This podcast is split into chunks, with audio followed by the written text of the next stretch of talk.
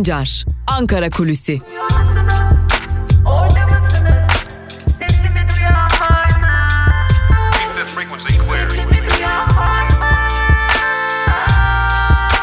Özgürüz Radyo. Özgürüz Radyo. Özgürüz Radyo'dan ve Ankara Kulisi programından günaydın sevgili dinleyiciler. Yeni bir güne başlıyoruz ve yine hafta içi her gün olduğu gibi bugün de Özgürüz Radyo'da güne Ankara Kulisi programıyla başlıyoruz. Peki bugün Özgürüz Radyo'da neler var? Dilerseniz bir onları hatırlatarak başlayalım ardından da Ankara Kulisi programına geçelim. Bugün saat 10'u 15 geçe Hafta içi her gün olduğu gibi yine Türkiye basınından özetlerle Özgürüz Radyo'da sizlerle birlikte olacağız. Saat 12.15 geçe ise Ela Bilhan arkadaşımız Dünya Basınında bugün programıyla Dünya Basınından özetlerle sizlerle olacak. Ve tabi her saat başı Özgür Haber bültenleriyle ve Özgür Haber bültenlerinin ardından da genel yayın yönetmenimiz Can Dündar'ın özgür yorumuyla sizlerle olacağız. Saat 11'de yine Özgür Haber ve Özgür Yorum'un ardından ise Havadan Sudan programıyla Ozan Zeybek ve Hilal Alkan sizlerle olacak. Saat 14'te Geyik Muhabbetiyle Erk Acerer, saat 16'da Lezzet, Lezzet Avcısı programıyla Coşkun Aral ve saat 17'de de Dünyadan Sesler programıyla Kavel Alpaslan sizlerle olacak. Saat 18'de ise Son Tahlilde programıyla Onur Öncü arkadaşımız günün önemli konularını mercek altına alacak. Saat 22'de de programın tekrarı yine Özgürüz Radyo'da sizlerle olacak. Saat 20'de e, ise Türkiye Nereye programı sizlerle olacak. Genel yayın yönetmenimiz Can Dündar'ın hazırlayıp sunduğu Türkiye Nereye programının konukları ise Rabia Naz Vatan'ın babası Şaban Vatan ve gazeteci Kutlu Esendemir olacak. Tabi tüm bu programlarımızı hem Özgürüz Radyo'nun YouTube hesabında hem de tabii ki Spotify'dan tekraren dinleyebileceğinizi de hatırlatmış olalım ve Ankara Kulisi başlıyor diyelim. Malum hafta sonu İyi Parti'nin kongresi gerçekleştirildi. Meral Akşener sürpriz olmadı tabii ki.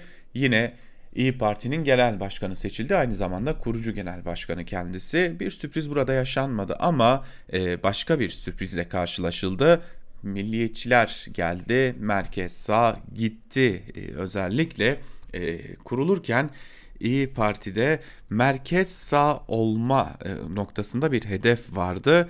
E, listelerde de yine merkez sağdan isimlere e, yer verilmişti.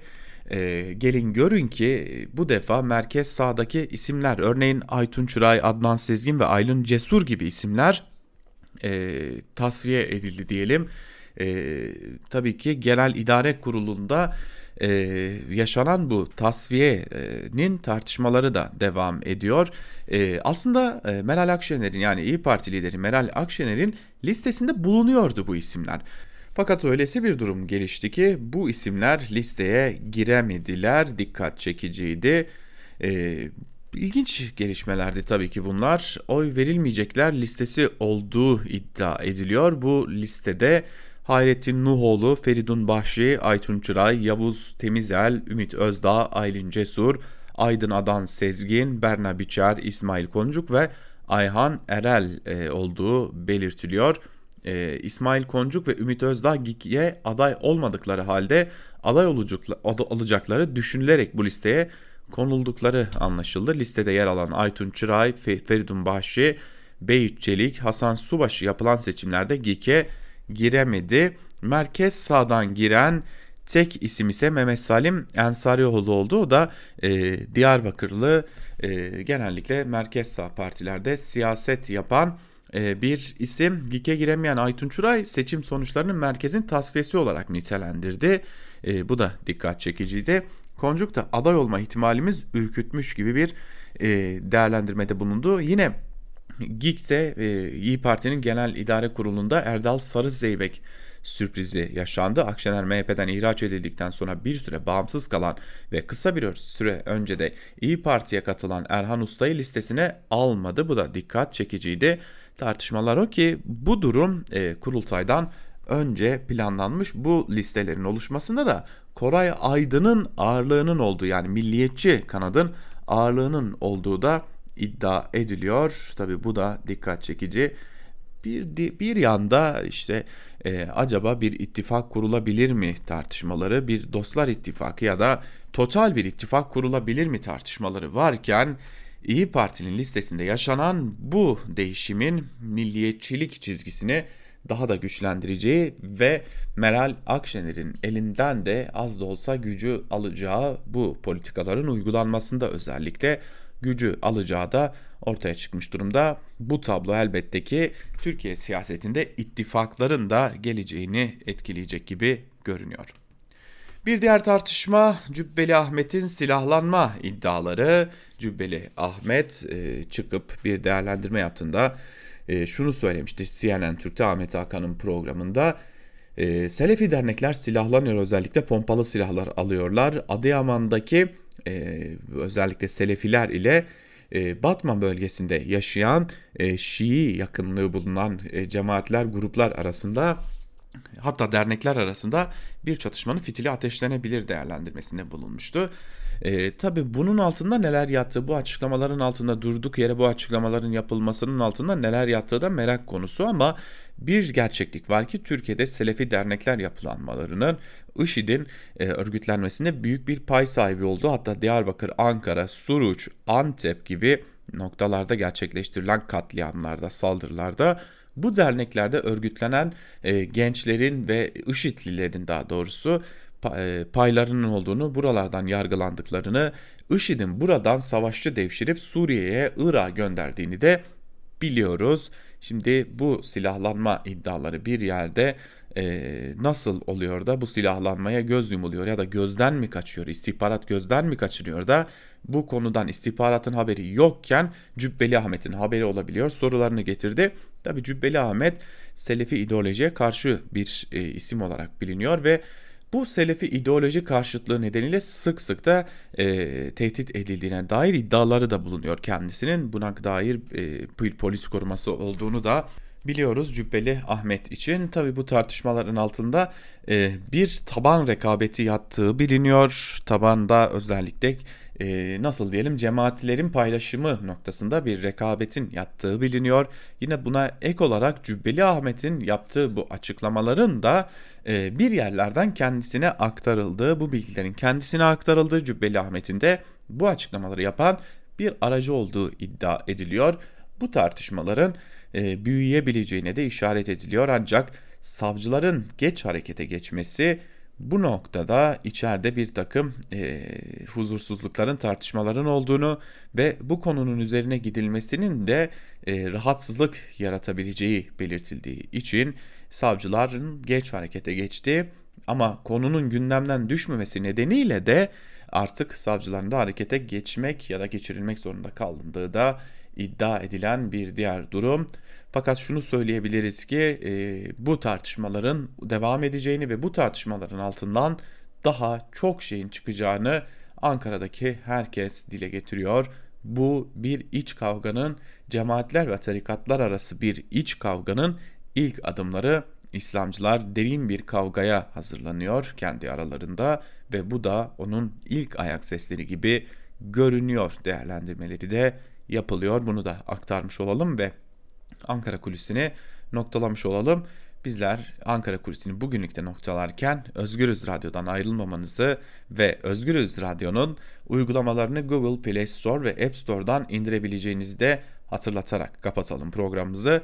Yarın yine aynı saatte Özgürüz Radyo'da görüşebilmek umuduyla Özgürüz Radyo'dan ayrılmayın. Hoşçakalın.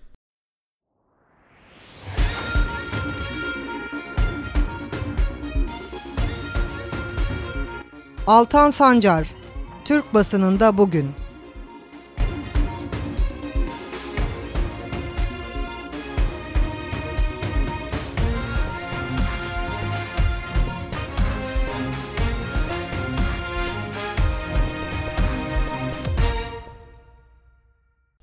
Özgürüz Radyo'dan ve Türkiye basınında bugün programından merhaba sevgili dinleyiciler. Haftanın 3. günündeyiz ve haftanın 3. gününde Türkiye basınından özetleri aktarmak üzere sizlerle birlikteyiz. İlk olarak gazete manşetleriyle turumuza başlayacağız. İlk gazetemiz Cumhuriyet olacak. Cumhuriyet'in manşeti ikiye ayrılmış ama aslında e, birbiriyle bağlantılı. Aktif Bank'ta belgeden çıktı manşeti şöyle. Fins'in kayıtlarına göre Çalık Holding bünyesindeki Aktif Bank, Haziran 2013 ile Temmuz 2004, 2014 arasında BNY Mellon ve Bank of America muhabir hesapları üzerinden 91.6 milyon dolarlık şüpheli para transferi yaptı. Para aktarılan şirketler arasında Taliban'a destek ya da İran yaptırımlarını delmekle suçlanan şirketler ile pornografi ve online kumar siteleri de var. Bakan Berat Albayrak 2013 sonuna kadar Çalık, Çalık Holding CEO'suydu. Şirketi kurduğu ihaleyi kaptı başlıklı bir diğer haber ise şöyle. AKP'li Beykoz Belediyesi Nisan ayındaki dezenfeksiyon alım işini ihaleden 21 gün önce kurulan Cleanet Temizlik Hizmetleri Anonim Şirketi'ne verdi.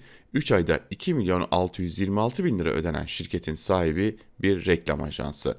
16 Nisan'da başlayan iş 16 Temmuz'da sonlandı. İhale tarihiyle şirketin kuruluşuna dikkat çeken CHP'li Satal, Sataloğlu 21 günlük bir şirketin hangi teknik ve mali verileri yeterli görülmüştür diye sordu. Bir diğer haberi de aktaralım. E, duyduğum en saçma söz başlıklı haber ise şöyle. Türk Tabipleri Birliği'ni ziyaret eden CHP lideri Kılıçdaroğlu topluma doğru bilgi vermek isteyen sağlık çalışanlarının suçlu ilan edildiğini belirterek salgınla mücadele edenler terörist oluyor değil mi? Hayatımda duyduğum en saçma söz dedi. Kılıçdaroğlu ana dilde eğitimi önerdiği iddiasını da yalanladı denmiş haberde.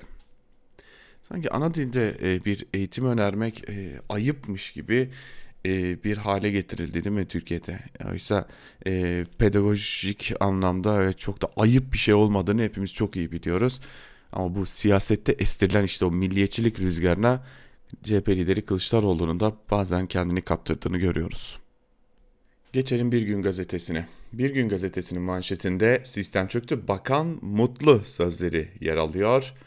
Ayrıntılar ise şöyle. Milli Eğitim Bakanı Ziya Selçuk'un uzaktan eğitimde dünyadaki 3-5 ülkeden bir tanesi Türkiye diyerek övdüğü EBA dün çöktü.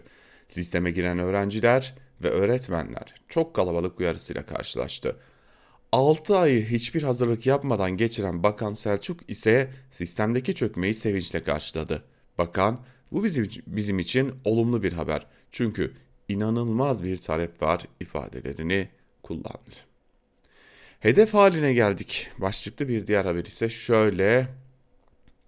Sağlık emekçileri Ankara'da yapılan saldırıya isyan etti. Sağlık örgütlerine göre saldırı Bahçeli'nin TTB'yi hedef almasından bağımsız düşünülemez. Bahçeli'nin Türk Tabipleri Birliği'ni hedef almasından kısa süre sonra Ankara Keçiören'de sağlık çalışanlarına yapılan saldırıya tepkiler çığ gibi. Sağlık örgütleri saldırının gerçekleştiği hastaneyi ziyaret ederken İstanbul'da ise protesto yürüyüşü düzenlendi. Ankara Valiliği saldırganlarla ilgili soruşturma başlatıldığını açıkladı. TTB Merkez Konseyi üyesi Samet Mengüç saldırıya dair değerlendirmesinde Bahçeli'nin açıklamalarına dikkat çekerken SES Genel Sekreteri İçel, toplumsal ve idari açıdan kıyamet görmemeleri, şiddetin devam etmesi sağlık emekçilerinin mesleklerine yabancılaşmasına neden oluyor demiş. Ve geçelim Evrensel'e. Evrensel'in manşetinde de EBA çöktü, bakan sevindi sözleri yer alıyor. Canlı dersin ilk günü eğitim bilişim ağı yani EBA çökerken milyonlarca öğrenci mağdur oldu. Bakan Selçuk ise durumdan inanılmaz bir talep var sonucunu çıkardı. Hep fedakarlık yaptık. Şimdi zafer zamanı başlıklı bir haberi de aktaralım. Petrol işin örgütlü olduğu Novar, Novares'te TİS görüşmeleri pandemiden pandeminin de etkisiyle uzadı. İşçiler 1125 lira seyyanen zam isterken patron 650 lira teklif etti. Düşük ücreti kabul etmeyen işçiler greve çıktı. Bugüne dek çok fedakarlık yaptıklarını belirten işçiler grevi zaferle sonuçlandırana kadar buradayız dedi şeklinde de ayrıntılar aktarılmış. Dosya üzerinde bir yumruk var başlıklı bir haberi de aktaralım. Berkin Alvan davasında sona doğru yaklaşılıyor. Bugün görülecek duruşma öncesi evrensele konuşan baba Sami Elvan dosya üzerinde bir yumruk var. deliller karartılmaya çalışılıyor dedi. Elvan adalet mücadelesini sürdüreceklerini de söyledi denmiş ayrıntılarda. Evet, e, e, Berkin Elvan davası da bugün görünecek. Yıllardır aile de biz de aynı zamanda adalet e, bekliyoruz. E, bütün Türkiye, e, Türkiye'nin sembolleşen çocuklarından olan, e, yine erkenden katledilen çocuklarından olan yani Berkin Elvan için adalet acaba gelir mi diye bekliyoruz. Geçelim Yeni Yaşam gazetesine. Yeni Yaşam gazetesinin manşetinde valilik gerçeği kayalıktan attı sözleri yer alıyor ve ayrıntılarda şunlar kaydediliyor. Helikopterden atıldıkları rapora yansıyan yurttaşlar, yurttaşlarla ilgili açıklama yapan Van Valiliği Servet Turgut'un kayadan düştüğünü iddia etti. Ancak köylülere göre iki yurttaş helikoptere bindirilirken sağlıklıydı. Valiliğin açıklamasının bir bölümünü aktaralım sizlere. E, yardım yataklık ettiği değerlendirilen OŞ isimli şahıs aynı bölgede mukavemet göstermesine rağmen usulüne uygun olarak gözaltına alınmış helikopterle Van İl Jandarma Komutanlığı'na getirilmiştir. İşte bu esnada da kayalıktan düştüğü iddia ediliyor. E, köylülerin anlatımı ise şöyle. Servet Turgut o gün tarlasına çalışmak için gitti. O gün köye iki defa gelen askerler ikinci gel gelişlerinde yanlarında Turgut'u da getirdiler. Köy meydanında toplanan köylüler Turgut'ta herhangi bir yara izine tanıklık etmedi. Van Eğitim ve Araştırma Hastanesi beyin ve sinir cerrahisi uzmanı EB'nin raporunda ise hasta helikopterden düşme sonrası yaralanma sonucu acile getirildi ve daha sonra acil servise kaldırıldığı belirtilmişti deniyor. 60 yaşındaki Kürt meleğe zulüm başlıklı bir diğer haberi aktaralım. Kürtçe mevlit okuduğu için ceza verilen 80 yaşındaki Kürtçe Mele Ali Boçnak'ın durumu kötüye gidiyor. Birçok hastalığı bulunan Mele Ali Boçnak'ın tutukluyken yapılan bir ameliyatta ayrıca enfeksiyon kaptığı öğrenildi. Boçnak'ın oğlu Şakir Boçnak, babam iki haftadır sürekli kusuyor, biz de sesimizi duyuramıyoruz demiş.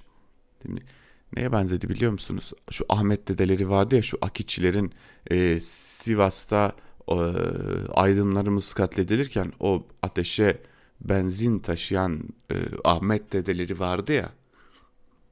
Hani hastaydı diye sağlık sorunları nedeniyle affedilmişti. Şimdi dışarılarda e, ardı ardına da röportajlar veriyor. Röportajlar verirken de pek sağlıklı görünüyor maşallah. E, işte o Ahmet dedenin e, de yaşının ilerisinde bir isim ve e, sadece herhalde ceza aldığı dosya nedeniyle e, herhangi bir şekilde salı verilmesi de düşünülmüyor. Geçelim Karar Gazetesi'ne. Karar Gazetesi'nin bugünkü manşetini ben gerçekten çok beğendim. Güvenirsen güven arttı manşetiyle çıkmış. Ve ayrıntılarda şunlar aktarılıyor. TÜİK, AB'nin tavsiyesi diyerek tüketici güven endeksinin hesaplanmasında kullanılan işsizlik beklentisi ve tasarruf ihtimali başlıklarını çıkardı. Kötümsel parametrelere çizik atılmasından bir gün sonra da endeks açıklandı. Tüketici güven, güveninin Eylül'de 82 puana çıktığı duyuruldu. Ancak eski hesaplamaya göre endeks 62'de kaldı. Fakat bu fark TÜİK'in yeni mucizesi olarak yola yorumlarına yol açtı deniyor haberde. E, TÜİK muhteşem değil mi? Yani işsizliği düşürebiliyor. En azından kağıt üstünde. Güvenleri artırabiliyor. Her şey güzel e, yorumlayabiliyor. Her şey güzele gidebiliyor. E, TÜİK'in yaptığı kay, kağıt üstündeki oynamalarla ah bir de gerçekte olsa nasıl güzel ülke olacağız. 300 yıllık devlet kurumlarının içi boşaltıldı başlıklı bir diğer habere göz atalım. Davutoğlu Türkiye'de iç sistemik bir deprem yaşanıyor. Baba Ali'nin kuruluşundan bu yana geçen 300 yıllık dönemde kurulan tüm devlet kurumlarının içi boşaltıldı demiş. İttifak için de açıklamalar yapmış Davutoğlu. Gelecek Partisi'nin kendi Cumhurbaşkanı adayı olacak ancak siyasi ger- ger- gerçekler sizi şu ya da bu ilişkiye girmeyi zorlarsa onu da şartla o şartlarda ele alırız demiş. Mısır'la görüş ayrılıklarının paranteze alınabileceğini belirtmiş. E, biz millete çağ dağıtmak için miting yapmıyoruz demiş. Zarrab da Türkiye'de yargılanmalıydı demiş Davutoğlu da. E, işte bunları söyleyince ister istemez içimden şu geliyor. Ya Sayın Davutoğlu siz bu ülkede senelerce başbakanlık yaptınız ya. Senelerce bu ülkeyi yönettiniz. Ve senelerce en azından o koltukta oturdunuz. Zaten ülkeyi yönettiğiniz kısmı çok doğru olmayabilir. Ee, bunu siz de söylüyordunuz. Ama en azından o koltukta oturdunuz ya. Yani hiçbir öz, öz eleştiri yapmadan çıkıp karşımıza şu şöyle oldu bu böyle oldu demeyin. Buna hakkınız yok gerçekten. Sözcü gazetesiyle devam edelim. Sözcünün manşetinde torpilin kılıfı mülakat oldu. Sözleri yer alıyor. Ayrıntılar şöyle. 1. Rektör 28 adayı eleyerek oğlunu kendi yanına aldı. Hakkari Üniversitesi Rektörü Profesör Ömer Pakiş hakkında oğlunu menfaat gözeterek birinci sıradan işe aldığı gerekçesiyle dava açıldı. İddianamede rektörün sınavda görev alacak jüri üyelerini belirledi, diğer adayları eleyip oğlunun önünü açtığı belirtildi. E, ne yapsın yani kendi evladına kıyamamış demek dedi geliyor içimden. 2. Yazılıda yüksek not alanı mülakatta 20 verip elediler. Kocaeli Üniversitesi'nde de kayırma yapıldığı ileri sürüldü. Fen Bilimleri Enstitüsü'nde mimarlık doktora programı için kontenjan açıldı. Başvuranlar arasında mezuniyet notu 100 olan ve ALES'ten yüksek puan alanlar da vardı. Ancak ne olduysa sözlü yazılı bilim sınavında olan oldu. Yüksek puanlı adayların çoğu bu sınavda 20 alarak elendi. Notu düşük olan iki aday ise sınavda nasıl olduysa oldu 100 tam puan aldı. Üniversiteye kabul edildi. Demek ki e, yazarken iyi değiller ama yani demek ki konuşurken çok çok ikna ediciler ki bu hale gelmiş hemen de aklımıza kötü şeyler geliyor. Hemen de aklımıza nedense e, fitne fesat geliyor. Sanmıyorum demek ki insanlar kimi insanlar yazarken çok iyidir kimi insanlar konuşurken iyidir. Yoksa e, AKP döneminde bu, bu ülkede ben e, rüşvetin olacağına ya da kayırmacılığın olacağına pek ihtimal vermiyorum diyelim. Diyelim de e, keşke bir de gerçek olsa. Devam edelim, Milliyet ile devam edelim. Bizim büyük çaresizliğimiz manşetiyle çıkmış. Hürriyet gazetesi bir yandan da havuz medyasının da bence e, iyi durumunu iyi anlatır bir manşet ama 3 ayda 90 sağlık çalışanı Eylül'ün ilk 20 gününde 53 sağlık çalışanı şiddet mağduru oldu. Keçiören'de silahlı kavgada yaralanan ve tedavi gördüğü hastanede hayatını kaybeden kişilerin yakınları hastaneyi birbirine kattı.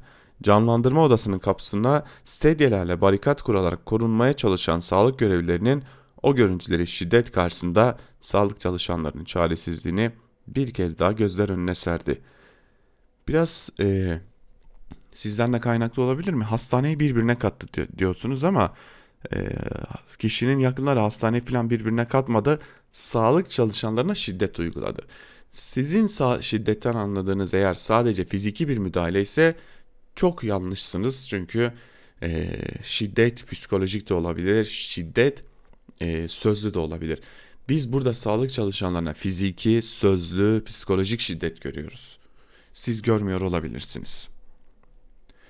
Kimsenin çıkarında gözümüz yok başlıklı Cumhurbaşkanı Erdoğan'a dair bir haberi aktaralım. Cumhurbaşkanı Erdoğan BM Genel Kurulu konuşmasında ne Doğu Akdeniz'de ne de başka bir bölgede kimsenin hakkında hukukunda meşru çıkarlarında gözümüz bulunmuyor. Bölgede sıkıntıların sebebi Yunanistan ile Kıbrıs Rum kesiminin 2003'ten beri maksimalist taleplerle attıkları tek yanlı adımlardır. Doğu Akdeniz'deki kıyıdaş ülkeler arasında diyalog ve işbirliğini tesis etmeye yönelik Kıbrıs Türklerinin de yer aldığı bölgesel bir konferans düzenlenmesini teklif etmiş bir de Erdoğan. İstikşafi görüşmeler İstanbul'da Cumhurbaşkanı Erdoğan, Almanya Başbakanı Merkel ve AB Konseyi Başkanı Charles Michel ile Doğu Akdeniz gündemli üçlü zirvede bir araya geldi. Türkiye ve Yunanistan'ın istikşafi görüşmelere başlamaya hazır olduğunu ifade edildiği zirvede Erdoğan, Türkiye her zaman diplomasiden yana oldu dedi. Yunanistan ile 61. istikşafi görüşmenin İstanbul'da olması bekleniyor.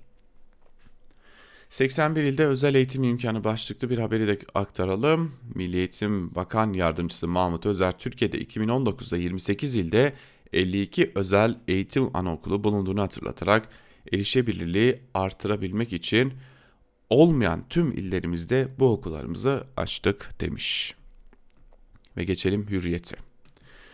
Hürriyet'in manşetinde ise durdurun bu eşkıyaları sözleri yer alıyor. Sağlıkta şiddet zirve yaptı. Türkiye bunu da gördü. Geçiören Eğitim ve Araştırma Hastanesi'nde ölen yak ölenin ölen yaralının yakınları canlandırma odasını bastı. Sağlık çalışanlarını linçten kapının arkasına kurdukları sedyeden barikat ve kapıdaki şifre kurtardı deniyor. Buradaki haberde de ve yine e, burada da sağlıkta şiddetin e, haberini görüyoruz. Ve yine e, Demirören'e ait bu gazetelerde Milliyet'te de Hürriyet'te de e, yine Demirören'in ortağı olduğu Milli Piyango'ya dair reklamlar var. Süper Toto 22 milyon çekildi. Kazanan numaralar son sayfada diyerek reklamlar bölümü de var ama düşünün bu reklam haber olarak sunuluyor.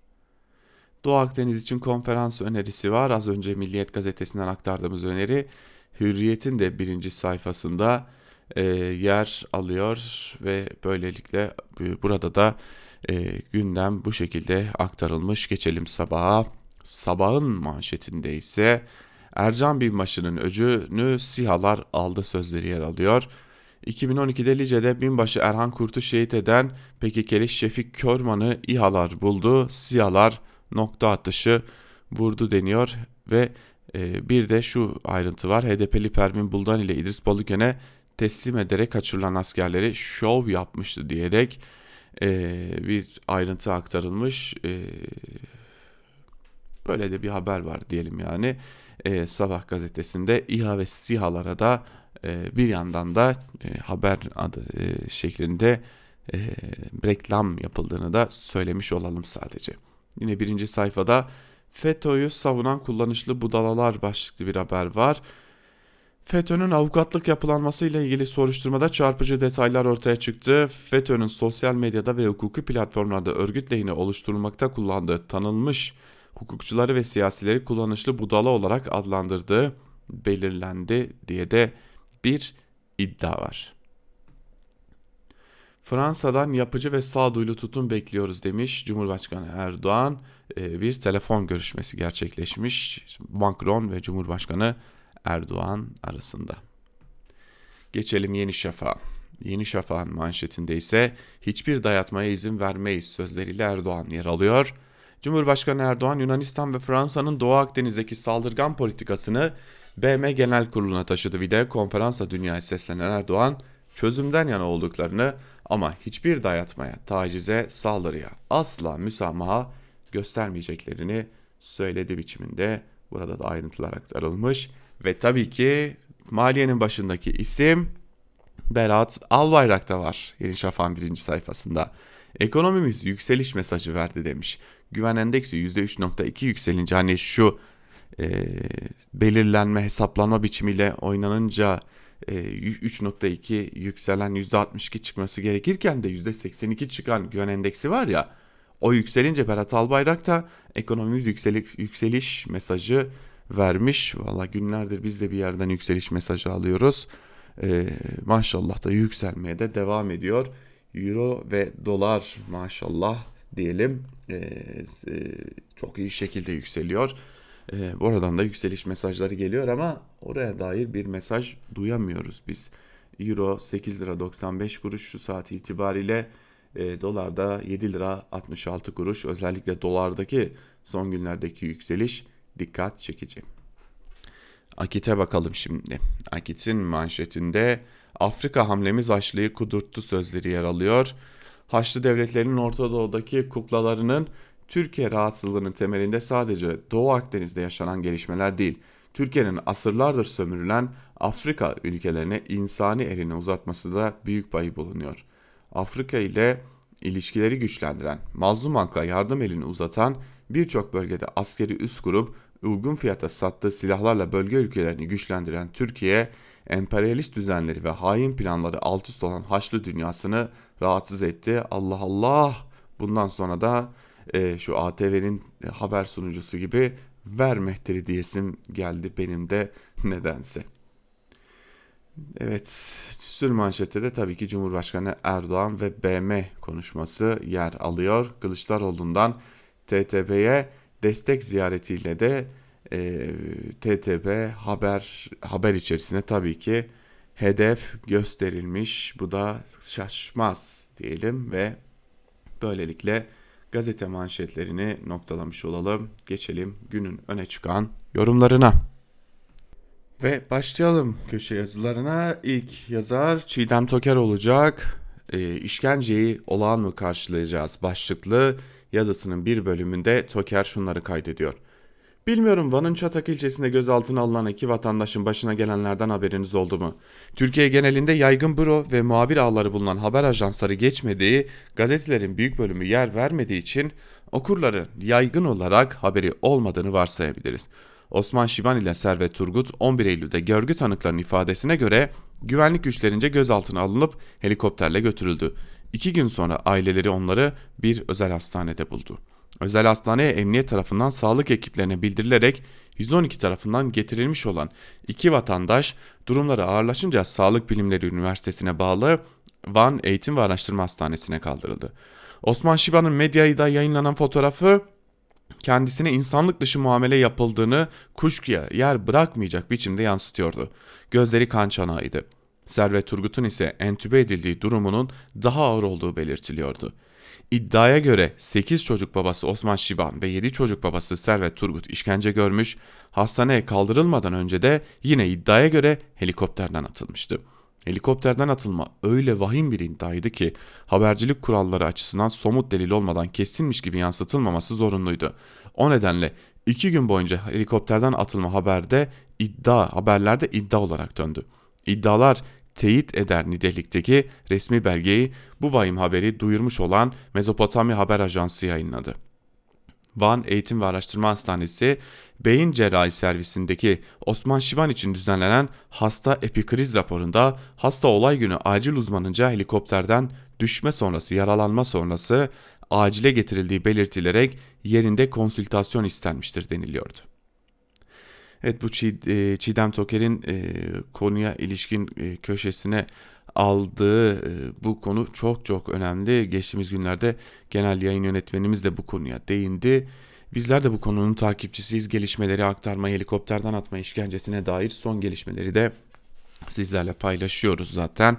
Sıklıkla gelişmeler oldukça da aktaracağız. Şimdi devam edelim. Habertürk'ten Sevilay Yılmaz'ın dikkat çeken bir yazısı var. Sonra da diyorsunuz ki bu Kürtler hala niye mutsuz? Başlıklı bir yazı kaleme almış. Farklı bir yazı e, aktar, aktarmış olalım. Geçen hafta Adana'da skandal bir olay yaşandı.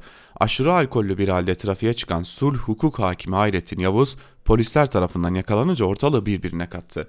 Ve hem polislere götürüldüğü hastanede de doktorlara sağlık çalışanlarına ağza alınmayacak sinkaflı küfürlerle saldırdı ve sonra da o hakim tedbiren açıklamasıyla Van hakimliğine atandı. Olayın neresinden bakarsanız bakın skandal ama ben en çok finaline takıldım. Yani Hakimler ve Savcılar Kurulu tarafından hakkında soruşturma izni verilen hakimin tedbiren denilip Van'a atanmasına. Prosedürü bilmediğim için neden açığa alınmıyor ve ya da göreve devam ettiriliyor demiyorum. Niye Edirne ya da İzmir değil de Van diyorum. Sürgün şehri mi Van? Sarhoş halleri an be an kaydedilen ve tüm memlekete izlettirilen rezil rüsva olan bu hakimi ancak ve ancak Van şehrimizin paklayacağı için mi? Tabi HSK'nın böyle bir niyetle bu atama yapmadığını da biliyorum. Hatta eminim. HSK sadece bu toprakların geleneklerine uygun bir tutum sergiledi. Yıllardan beri olduğu gibi kamu kurum ve kuruluşlarında adeta ritüel haline gelen bir uygulamayı pratiğe döktü bir kez daha. Arıza çıkaran problemli sorunlu görülen tüm devlet memurlarını cezalandırma aracı güden muameleyi uyguladı. Biliyorum ki şimdi aranızda bazılarınız sarhoş küfürbaz hakimle ilgili bu atamaya dair yapmış olduğum sorgulamayı gereksiz buldu. E canım ne var bunda yani diyor. İsteyen istediğini der tabi ama ben de şiddetle itiraz ederim. Unutmayın ki şeytan ayrıntıda gizlidir. Bölgeyi ve insanını yakından tanıyan, bilen biri olarak yazıyorum bu satırları.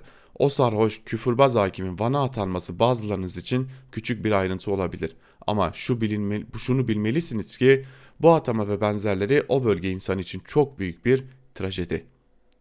Yıllar boyu kimlikleri dolayısıyla aşağılanan, horlanan, eziyet gören Kürtler benliğini bulduğu süreç sayesinde ancak çoğunun hafızasında hala dipdiri etkisini koruyan geçmişin yaşattığı o travmatik hikayeler unutulmadı.'' Soruşturma geçiren o sarhoş küfürbaz hakimin tedbiren denilip Van'a atanması ve benzeri olaylar Kürtlerin hafızasının tazelenmesine ve yaşadıkları travmatik acıklı hikayelerin yeniden hatırlanmasına sebep oluyor. Ee, biz de şunu söyleyelim Sevilay Yılman'a. Ee, ben de Diyarbakırlı bir Kürt olarak en azından şunu söyleyebilirim ki merak etmeyin biz artık e, öyle hakimlerin e, oraya sürülmesiyle ya da devlet memurlarının oraya sürülmesiyle artık gocunmuyoruz. Çünkü üzerimizden e, şehirlerimizi yıkan bir çatışma süreci geçti e, ve artık e, bambaşka şeylere gocunuyoruz. E, kendi şehirlerimizde tedirgin olmaya. Acaba polis bugün çevirdiğinde başımıza ne gelecek sorusunu soruyoruz biz kendimize. O yüzden hani buraya atanan e, memur sürgüne gönderildi. Şöyle oldu, böyle oldu. Bunlar bizim için artık küçük ayrıntılar. Bizim çok daha büyük dertlerimiz var. Emin olun. Ve e, geçmişteki hafızaların tazelenmesine gelince e, bizim çocukluğumuza geldi. Çocuklukta dinlediğimiz bütün hikayeleri bir bütün şimdi yaşıyoruz. Ondan dolayı da ondan dolayı da hafızamız çoktan tazelendi. Öyle hakim atanmalarıyla e, hakimlerin sürgün adıyla bize e, bizim yaşadığımız illere gönderilmesiyle de çok bir şey değişmez bizde. Bugün yine e, Kürtlerle ilgili dikkat çeken bir yazı da Muharrem Sarıkaya'nın Habertürk'teki yazısı. CHP'nin ana dil açılımı başlıklı bir yazı. Ayrıntılarda ise şunlar kaydediliyor. Son dönemde ardı ardına gelen ittifak açıklamaları, siyasi sütre gerisinin yeniden inşası, karşılıklı ziyaretler, ilkede söylemde, eylemde ve görüntüde ortaklaşmalar önemli bir gösterge. Ancak merkez sağ ve sola açılım yaparken HDP'ye geçmişte oy vermiş seçmene yönelik mesajlardan uzak durulmaya çalışıldı. Tehlikeli bir alanmış gibi algılandı. Son dönemde ardı ardına gelen gelişmeler ilginç bir şekilde bu eşiğinde aşılmasını kolaylaştırdı. Muhalefetin Kürt açılımını önce İyi Parti Grup Başkan Vekili Musavvat Dervişoğlu başlattı. Sorunun çözümü için adım atılması gerektiğini belirtip Kürt Türk bir damardaki kan gibidir dedi. Ülke ocaklarındaki başkanlığından gelen birinden yükselen bu sese tepki vereni olmadı. Ardından kurultayda CHP lideri Kılıçdaroğlu Kürt sorunun mecliste çözülmesi gerektiğini belirtti. Bu arada Kürt sorunun çözümü için 22 soru 20, 22 cevap çalışmasının devamı niteliğinde olan aydınlar ile meseleyi masaya yatırma sürecinde devam ettirdi. Sonunda CHP'nin 16 Eylül günü bugüne kadar tartışmanın odağında olan ana dilde eğitim ile ilgili önemli bir noktaya geldiği ortaya çıktı. Aslında buraya buraya gelmekte zaman aldı. Bir grup CHP'li Türkçeden başka dilde de eğitim öğretim yapılacağını savunurken aralarında Süheyl Batım'ın da bulunduğu bir grup milletvekili tersini savundu. CHP bütün iç çelişkilerini 2015'te yayınlanan 22 soru 22 cevap kitapçığı ile noktaladı. Nitekim CHP lideri de 16 Eylül günü telekonferans ile katıldığı Demokratik Gelişim Enstitüsü toplantısında soru üzerine bugün geldikleri noktadaki açılımını net biçimde ortaya koymuş. Kürt aydınlarla yapılan toplantıların organizasyonunda görev üstlenen CHP milletvekili Sezgin Tanrıkulu'nu arayıp ana dilde öğrenimde gelinen son noktaya nasıl varıldığını sordum. BM çocuk hakları sözleşmesinden yola çıktıklarını belirtti. Sözleşmede yer alan çocuğun üstün yararı usulünden hareket edildiğini belirtti. İlkokulda zorla ilk sınıftan zorlanan çocukların Türkçe öğrenmesinin daha geciktiğini Oysa ilk sınıfta Türkçeyi ana diliyle öğrenen çocukların kalıcı ve temiz bir Türkçe'ye ulaştığını belirtti. CHP ana dil tartışmasını böylece bugüne kadar hiç ele alınmayan farklı ama bir o denli de e, önemli bir yeni modelle gündeme taşıdı demiş. E, bakalım neler olacak önümüzdeki günlerde de bu konuda. Devam edelim. Bir diğer yazıya geçelim. Dünya Gazetesi'nden Alaaddin Aktaş'la devam edelim. Tüketici bir sabah uyanmış, ekonomiye güvenir olmuş başlıklı yazısının bir bölümünde şunları kaydetmiş. Tüketici güven endeksinde revizyona gidildi ve 60'larda seyreden endeks yeni hesaplama yöntemiyle 72 oldu. Yeni yöntemle ulaşılan düzey bile iyimserlik sınırı olan yüzün halen altında olduğuna işaret ediliyor. Tüketici güven endeksinin 0-200 arasında değer aldığı yüzün altındaki değerlerin kötümserliğe, yüzün üstündeki değerlerin ise iyimserliğe işaret ettiğini belirtiyor ve son zamanlarda 60 dolayında seyreden endeksin iyimserlik sınırı olan yüze ulaşması için 3'te 2 oranında artırılmasının gerektiğini, bunun da kolay mümkün olmayacağını vurguluyorduk. Meğer bu kadar da zor değilmiş, kolay yolları varmış Her ne kadar yüze ulaşılmasa da endeksi bir çırpıda 20 puan artırıp iyimserlik sınırına yaklaştırmak mümkünmüş. Endeksi oluşturan kalemler neler? A, B, C, D. Siz genel endeksin düşük görünmesine yol açan C ve D kalemlerini devre dışı bırakır. Bunların yerine ortalamayı yukarı çeken E ve F'yi devreye alırsanız sorun kısmen de olsa bir anda çözülür. A, B, C, D'ye göre 61.8 olarak ölçülen Eylül ayı tüketici güven endeksi A, B, E, F'ye göre birden 82'ye tırmandı. Yani TÜİK tüketici güvenini iyimserlik sınırına bir anda 20 puan yaklaştırmış oldu diyor Alaaddin Aktaş'ta ve hileyi hurdayı gözler önüne bir kez daha seriyor. Gazete Duvar'dan Mühtan Sağlam ile devam edelim. Ankara'nın harita avcılığı ve AB'yi devleştirme başlıklı yazısının bir bölümünde Mühtan Sağlam ise şunları kaydediyor. Hangi harita? İspanya'da hazırlanan bir harita ve AB Yunanistan hukuki belge olarak mı sayılmış? Buna dönük ne Brüksel ne de Atina'dan bir açıklama geldi. Öyleyse nereden çıktı haritayı gündeme taşımak? Oysa AB Komisyonu Hürriyet gazetesinin Brüksel temsilcisi Güven Özalp'in haritaya dönük sorusunu şöyle yanıtlamış. Kurumlar tarafından hazırlatılan e, harici raporlar AB'nin resmi belgeleri değildir ve AB için hukuki ve siyasi değerleri yoktur.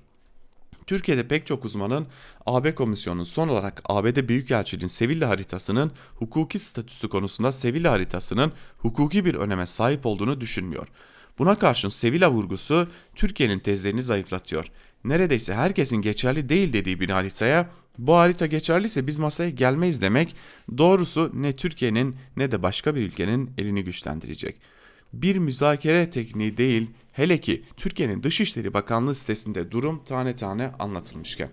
Sonuç olarak Türkiye'nin Doğu Akdeniz'de izlediği strateji gemileri Navtex'i arama çalışmaları bir yana diplomatik açıdan iki yanlış kavrayışın masada elini zayıflatacağını söylemek gerekiyor.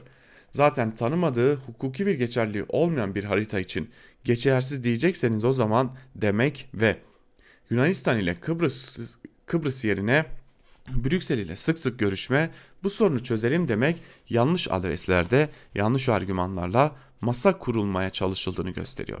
Üstelik süreci, süreci muhatabı ülkeler zaten sizin anlam yüklediğiniz ancak gerçekte bir karşılığı olmayan iki maddeyi sanki siz istediğiniz için ortadan kaldırmış gibi davranarak diplomasiye açık olduğunu, yapıcı bir tutum aldığına dönük kolayca algı oluşturabilir, taraftar sayısını arttırabilir diyor ve Türkiye'nin dış politikasındaki yanlışları da gözler önüne seriyor diyelim ve Türkiye basınında bugün programımızı artık yavaş yavaş noktalayalım.